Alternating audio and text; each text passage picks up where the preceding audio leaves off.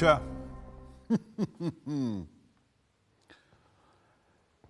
Was soll ich da noch sagen? Bei diesen Erfolgen, es müsste ein einziger Jubelschrei sein, ein einziger Triumphzug. Physik, was für eine Wissenschaft. Ungeheuerliches tut sich. Gravitationswellen vom Rand des Universums, inzwischen aus über drei Milliarden Lichtjahren, werden Gravitationswellen detektiert von verschmelzenden schwarzen Löchern, die hier bei uns auf der Erde in großen Laserinterferenzexperimenten Längenveränderungen von einem Tausendstel Protonenradius auslösen. Was für eine Physik! Meine Güte, was für eine Wissenschaft! Higgs-Teilchen, 4. Juli 2012. Das Higgs-Teilchen wurde entdeckt in einer Anlage in den Tiefen des Schweizer und französischen Untergrundes. Ist es doch heraus tatsächlich gelungen, mit einer Präzision, die ebenfalls hirnerweichend ist, so als ob jemand in New York eine Nähnadel losschösse und in Lissabon eine Nähnadel losschösse, mit Lichtgeschwindigkeit aufeinanderprallen und mit hundertprozentiger Sicherheit sich über dem Atlantik immer treffen. Das ist die Präzision, mit der wir heutzutage die Fundamente der Physik überprüfen. Also die Struktur der Materie, das Allerkleinste und die Gravitationswellen als Ausdruck für das Allergrößte, für die Raumzeit, die sich im Universum ausbreitet, durch die Gravitation verändert wird. Was für eine Wissenschaft. Wahnsinn.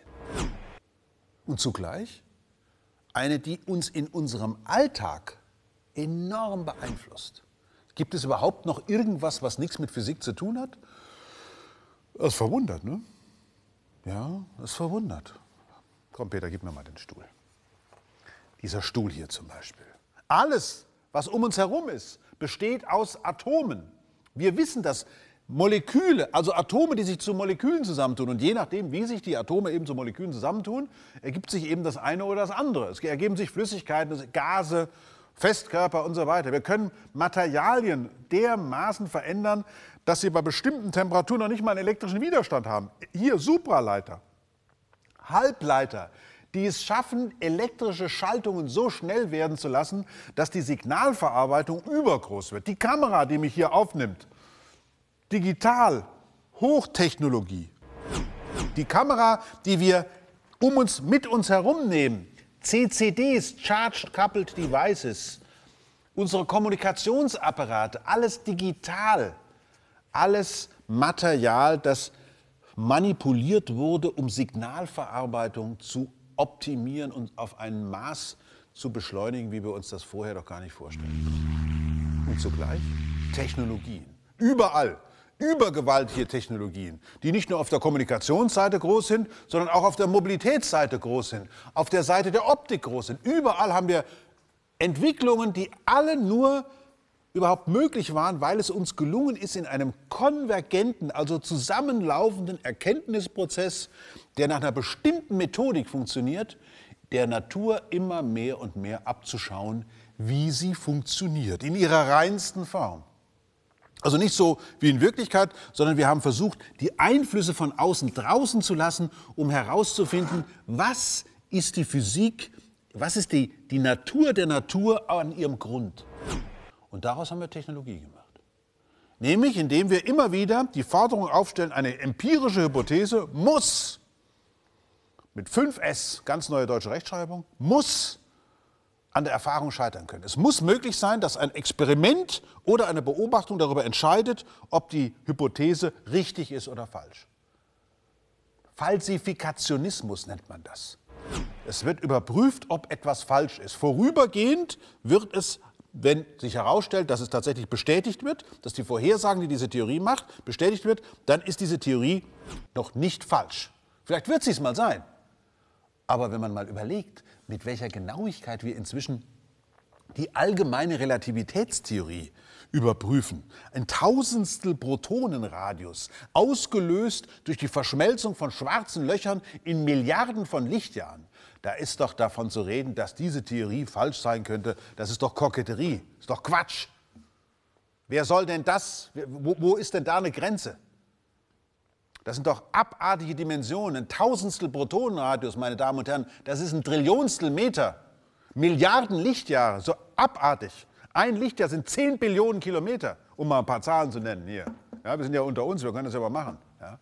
Das ist der Triumph der empirischen Methode. Und nicht nur das, das ist auch der Triumph der Abstraktion. Denn sowohl die allgemeine Relativitätstheorie wie auch die Theorie von den Higgs-Teilchen sind ja zunächst einmal rein mathematische Gebilde, also Gehirnprodukte. Ob die tatsächlich in der Realität sich widerspiegeln, das ist ja noch gar nicht klar.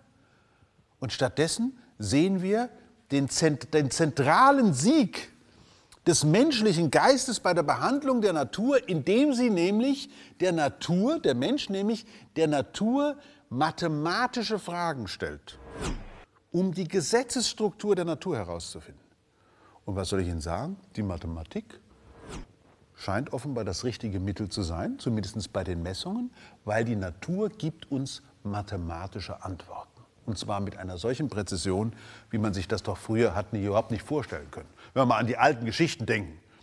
Natürlich gab es mit Kepler schon jemanden, der uns mitgeteilt hat, ja, möglicherweise wird man die Dinge am Himmel berechnen können. Aber erst mit Newton ist es dann tatsächlich gelungen, Galileo dazwischen mit der empirischen Methode, nämlich des Experimentes, möglicherweise auch da schon der erste Schritt zur Abstraktion, die Vorstellung, dass eine Feder und ein Hammer mit gleicher Beschleunigung fallen und im gleichen Moment unten auf der Erde ankommen. Ja, wenn, wenn, ja, wenn, genau, wenn es keinen Luftwiderstand gäbe.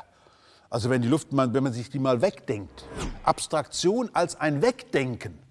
Wir denken uns gewisse Dinge weg und denken dann daran, wie müsste der reine Effekt aussehen. Und das hat dann dazu geführt, dass wir eine Form von Naturmanipulation vornehmen, die interessanterweise am Anfang ja auch dadurch getragen wurde, dass wir es verstanden haben, die Dinge am Himmel so genau zu berechnen. Physik hat ja angefangen als Himmelsmechanik. Ich hole die Sterne vom Himmel, kann die Planetenbahnen, die Bahnen von Kometen sogar genau berechnen, kann zum Beispiel vorhersagen, der hellische Komet, der kommt in 76 Jahren wieder. Und was soll ich Ihnen sagen? Er kam wieder, Maseltov. Ja. Und aus der Berechnung, der, genau, der, genauen Berechnung der Dinge dort oben hat sich dann eben hier unten auf der Erde der Eindruck verstetigt, ja, diese Physiker, äh, wenn man das kann, wenn man also dann diese Physik da oben beherrscht, ja, dann ist ja hier unten auf der Erde, dürfte es ja kein Problem sein. Dann müssten wir ja die Natur insgesamt berechnen können. Wenn wir das da oben so gut können, dann können wir sie unten auch. Aber warum können wir das da oben so gut berechnen? Weil es dort oben keine Reibung gibt. Das Universum ist leer, das können Sie jeden Abend feststellen. Zwischen Ihrem Auge und dem Sternen ist nichts, was das Licht großartig verschluckt. Es ist total leer. Deswegen gibt es da oben fast die ideale Bewegung. Deswegen können sich die Planeten seit Jahrmilliarden um die Sonne bewegen, ohne ihr näher zu kommen. Wenn sie sich an etwas rieben, die Planeten, dann wären sie ja schon längst in Richtung Sonne migriert, also gewandert. Da wäre es ja schon viel heißer hier auf der Erde. Nein, die Sonne bewegt sich seit 4,567 Milliarden Jahren immer auf der gleichen Bahn. Ein bisschen ganz, ganz leichte Variationen, aber immer wieder zurück. Aber aus der Vorstellung, wir könnten tatsächlich den Himmel berechnen, die abzuleiten, dass wir natürlich hier unten die Natur nicht nur berechnen, sondern sie damit kontrollieren, manipulieren können und sie uns zu unserem Nutzen machen können, rein zu unserem Nutzen. Das, ja, das ist äh, die Tragödie. Aus dem Triumph der Naturbeschreibung aus dem Triumph der Anwendung mathematischer Prinzipien und der Abstraktion auf die ganze Welt hat sich eine tragische Entwicklung ergeben. Wir haben nämlich inzwischen die feste Auffassung, dass Natur überhaupt nur Natur ist, insofern es eben diese Naturgesetze gibt. Und wenn wir diese Naturgesetze genau kennen, dann können wir die Gesetze auch beherrschen und dann äh, können wir mit der Natur machen, was wir wollen. Wir halten uns einfach an die Gesetze. Hahaha. Ha, ha. Natur ist überhaupt nur Natur, insofern sie in der Lage ist, immer wieder auf neue Bedingungen anders zu reagieren, also anpassungsfähig zu sein. Neue Eigenschaften in der Natur bedeutet aber, die Natur ist gar nicht so stabil, wie uns die Himmelsmechanik das vorgaukeln will. Denn schon allein die Existenz von Lebewesen bedeutet das Auftreten einer besonders komplexen Form von Materie – die natürlich in der Tat in ihrem Innersten aus Elementarteilchen besteht, die wir alle schon in den Beschleunigern festgestellt haben, die in der Tat den Naturwissenschaften oder den Naturgesetzen ähm, unterliegt, ohne Zweifel, aber die ständig in der Lage ist, durch die Veränderung von Anfangsbedingungen und Randbedingungen, also das um uns herum und das davor vor allen Dingen, immer wieder was Neues zu kreieren. Was passiert denn, wenn zwei Menschen einen neuen Menschen zeugen? Was passiert denn da? Von der, vom Blickwinkel eines Elementarteilchenphysikers gar nichts. Das sind einfach Quarks, die sich mit Quarks vermischen. Ab einer bestimmten Hierarchiestufe allerdings sieht man, hier entsteht ein neues Erbgut. Und dieses Erbgut scheint dafür zu sorgen, dass andere Moleküle sich in anderen Zusammenhängen zu einem neuen Lebewesen gestalten. Was ist denn das? Das Zauberhafte. Da passiert was völlig Neues. Jeder von uns, jedes Lebewesen ist ein absolutes Unikat, etwas ganz, ganz Neues. Das könnte man mit den stabilen, kristallinen Gesetzen der Himmelsmechanik gar nicht erklären. Aber das ist zugleich das Problem, dass wir nämlich nicht anerkennen wollen, dass tatsächlich das Instabile, die Fähigkeit, neu, neue Eigenschaften zu kreieren, mindestens genauso zur Natur gehören wie der Gesetzescharakter der Natur. Nun könnte man sagen, der Gesetzescharakter der Natur ist ja eine sehr starke Abstraktion. Gibt es die Naturgesetze überhaupt? Nun, offenbar. Wenn wir diese empirische Methode, nämlich die Überprüfung von Hypothesen mit Hilfe der Experimente ernst nehmen, und das tun wir ja ganz offensichtlich in allen möglichen Variationen, dann äh, sehen wir ja, dass es offenbar diese Gesetzlichkeiten gibt. Dem steht allerdings was ganz anderes gegenüber. Wie kriegen wir die Erkenntnisse dieser abstrakten Wissenschaft Physik, die jetzt gerade dabei ist, auch festzustellen, komplexe Systeme können wir in der Physik untersuchen, sieht allerdings ganz anders aus als die Berechnung der Dinge am Himmel. Wie kriegen wir diese Erkenntnisse über, die instabilen, über den instabilen Charakter der Natur so in die Öffentlichkeit, dass die Menschen verstehen, worum es geht? Denn in der Tat gibt es ein großes Thema, das genau daran hängt. Zu verstehen, es gibt Naturgesetze, für die gibt es keine Parlamentssitzungen, keine Ausschusssitzungen, keine Gerichtsverfahren, keine Anwälte, weder Staatsanwalt noch Rechtsanwalt. Es gibt auch kein Indubio pro reo, aber diese Gesetze finden unmittelbar Anwendung und zwar an dem größten Gerichtshof, den es gibt, nämlich der Natur. Das sind die Naturgesetze, die unter bestimmten Bedingungen, nämlich den Anfangsbedingungen, also was davor war, und den Randbedingungen, also was um sie herum ist, ständig andere Lösungen produzieren. Wann erkennen wir endlich an, und das ist eine der wichtigen abstrakten Erkenntnisse der abstrakten Wissenschaft Physik, dass wir gegen diese Naturgesetze gar nicht verstoßen können. Wir können sie gar nicht überwinden, im Gegenteil. Je stärker wir gegen sie drücken, um irgendwas noch rauszuholen, umso stärker wird der Gegendruck. Das ist die berühmt-berüchtigte Geschichte von Aktio gleich Reaktio. Auch so eine abstrakte Vorstellung, die sich aber widerspiegelt in der Wirklichkeit. Wann verstehen wir endlich, dass die Addition, also die Aufsummierung von elementaren Prozessen, die immer wieder das Gleiche sind, immer wieder das Gleiche, nur in ganz leichter Abwandlung, auf einmal dazu führen, dass ein System kippt. Kipppunkte. Der Klimawandel und alles, was damit zusammenhängt, ist ein Ausdruck für unsere Unfähigkeit, auf Natur so zu reagieren, wie es uns eigentlich diese abstrakte Wissenschaft Physik vorgibt. Wann erkennen wir endlich an, dass die Gesetze, die von Menschen und Göttern geschrieben werden, ein Ausdruck dafür sind, du sollst nicht.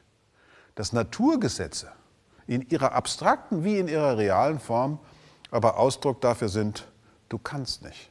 Wann kriegen wir endlich eine Ethik, die es uns gestattet, wissenschaftliche Ergebnisse so umzusetzen, dass sie uns Menschen würdig und für uns Menschen wirklich gut sind? Handle so, dass deine Handlungen für ein gedeihliches, echtes Leben aller Lebewesen auf dem Planeten gut und möglich sind. Handle so, dass es weitergeht.